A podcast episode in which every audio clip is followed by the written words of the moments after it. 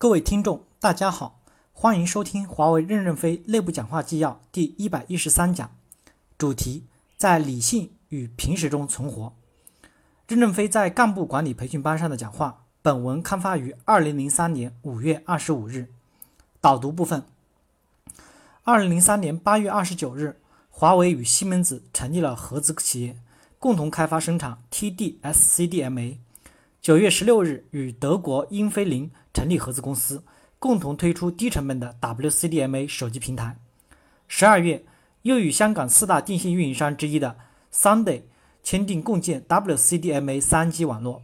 到二零零三年十二月，华为在全球开通了二十个 WCDMA 的实验局，在探求全球运营商在三 G 网络建设、规划、运营、业务及发展需求的同时，作为全面出击进军海外主流欧美市场的。铺垫，让墙内开花墙外香，墙外结果，再到墙外结果达到墙内开花墙内再结果的目标。正文第一部分，公司发展的宏观商业模式已经确立。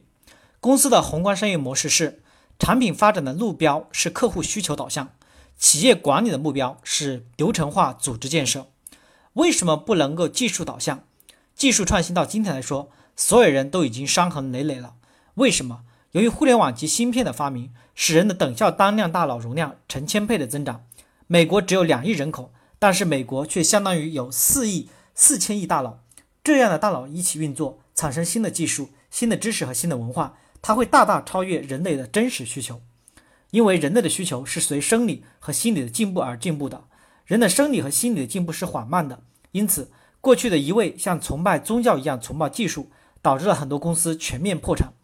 技术在哪一个阶段是最有效、最有用的呢？我们就是要去看清客户的需求，客户需要什么，我们就做什么。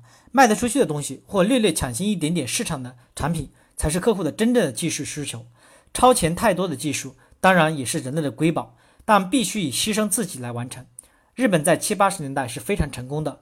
日本这个国家的电子工业革命差点把美国给买下来了。美国在这个问题上是几乎输给了日本的。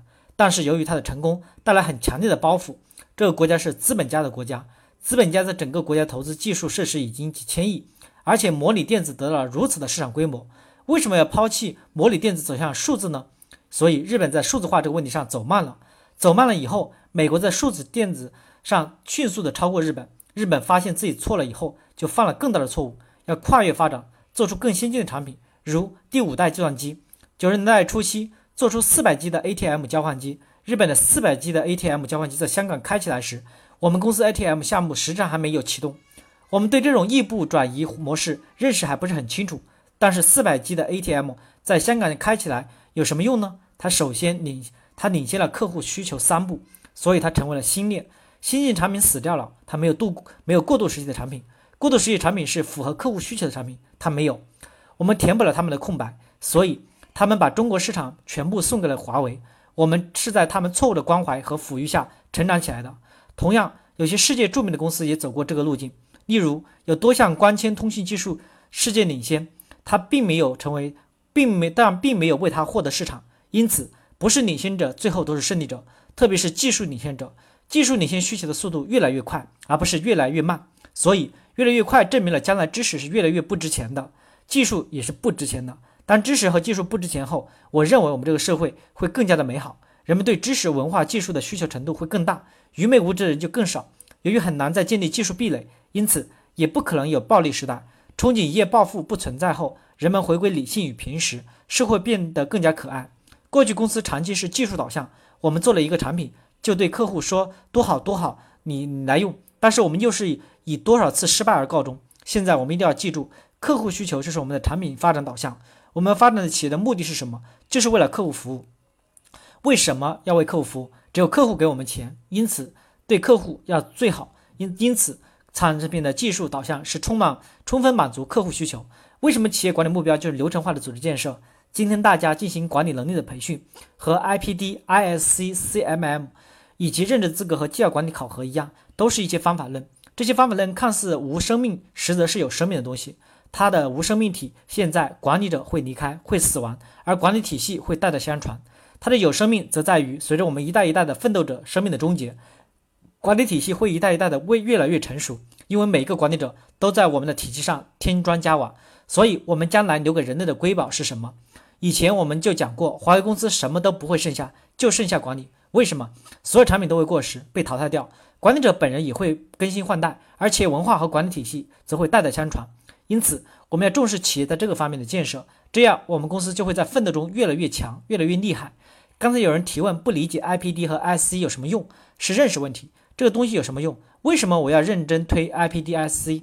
就是在摆脱企业对个人的依赖，使要做的事从输入到输出直接端对端、简洁并控制有效的联通，尽可能的减少层级，使成本最低、效率最高。就这么简单一句话，要把可以规范化的管理都变成帮铁道。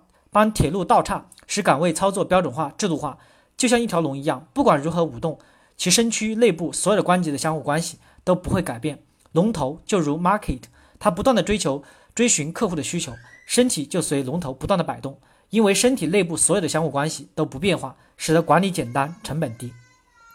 企业的生命不是企业家的生命，西方已实现了企业家的更替，不影响企业的发展。中国一旦企业家没有，随着他的生命结束，企业生命也就结束了。就是说，中国企业的生命就是企业家的生命。企业家死亡以后，这个企业就不再存在，因为他是企业之魂。一个企业的魂如果是企业家，这个企业就是最悲惨、最没有希望、最不可靠的企业。如果我是银行，绝不会给他贷款。为什么呢？说不定明天他坐飞机回来就掉下来了，你怎么知道不会掉下来？因此，我们一定要讲清楚，企业的生命不是企业家的生命。为什么企业的生命不是企业家的生命？就是我们要建立一系列以客户为中心、以生存为底线的管理体系，而不是依赖于企业家个人的决策制度。这个管理体系在它进行规范运作的时候，企业之魂就不再是企业家，而变成了客户需要。客户是永远存在的，这个魂是永远存在的。我在十年前写过一篇文章，华为的红旗能打多久？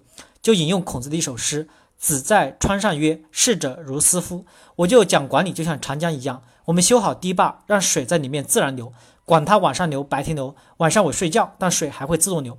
水流到海里面蒸发成空气，雪落在喜马拉雅山又化成水流到长江，长江又流到海，海又蒸发，这样循环搞多了以后，他就忘了一个在岸上还喊“逝者如斯夫”的人，一个圣者，他忘了这个人圣者，只管自己流。这个圣者是谁？就是企业家。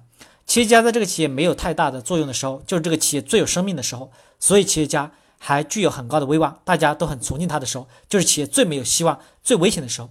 所以，我认为华为的宏观商业模式就是产品发展的目标是客户需求，企业管理目标是流程化的组织建设，同时牢记客户永远是企业之魂。二，公司发展的微观商业模式就是一部分有效和谐的方法论，完成企业管理诸元素从端到端高质快捷有效的管理。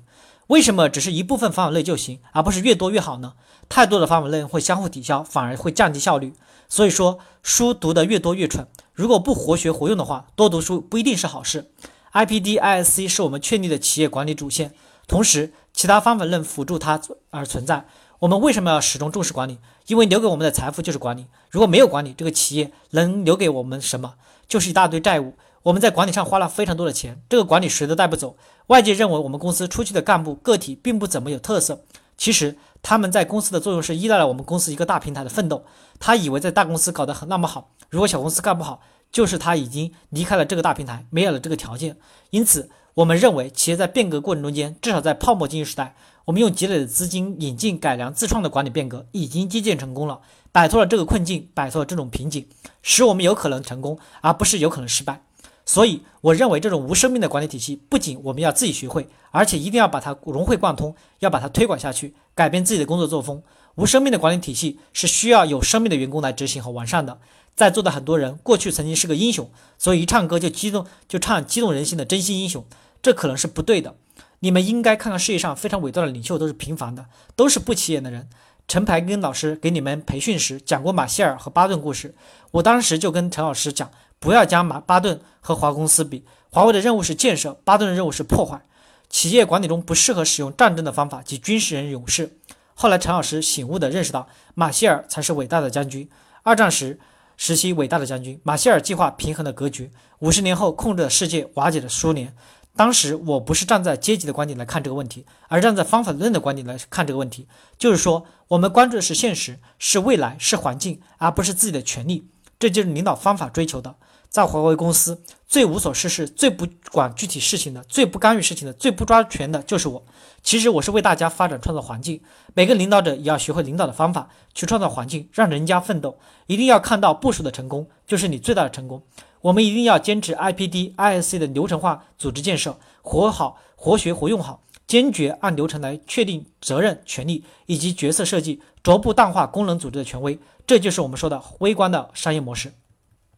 三，既然我们已经确立了商业模式以及基本完成了流程化的建设，那我们那我们就要下力气去提高管理效率。现在每条管理线已经逐步清晰起来。以前我们的管理线不清晰的时候，我们不要求管理抓得太紧，抓得太紧，如果是抓错了，可能会出现不应该出现的瓶颈，然后全公司都收缩了，就造成混乱。现在我们的管理线已经很清晰了，所以我们要追求管理线的效率。追求管理线的效率，就可能就要坚定不移地实行定编定员，确立有效的考核模式。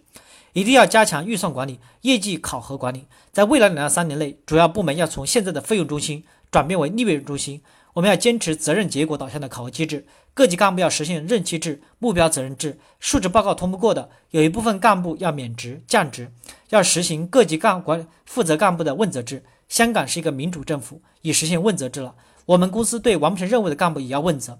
考核是考不走优秀员工的，优秀员工一时受主观、主客观的因素暂时遭受挫折，但他们经过努力也终究会再起来的。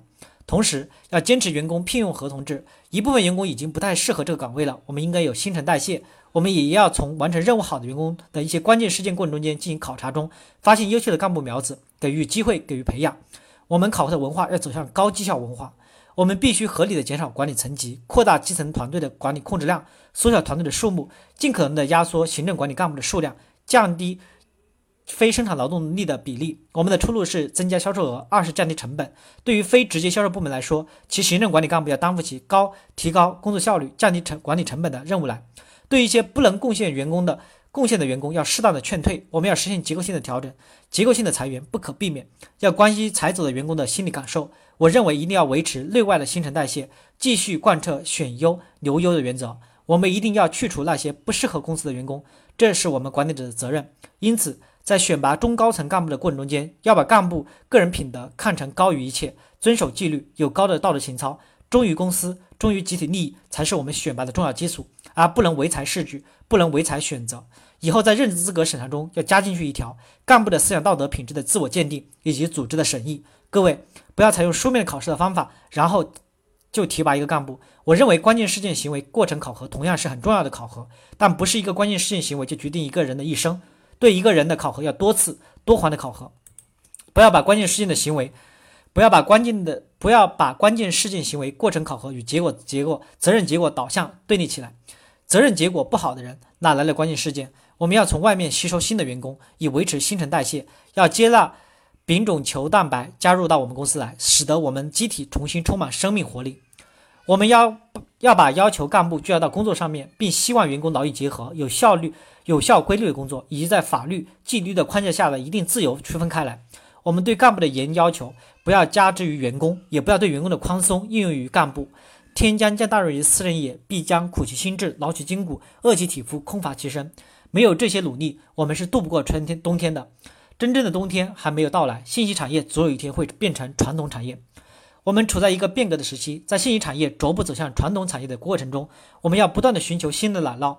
任何变革都会触及到每一个人，各级干部都要理解支持公司的变革。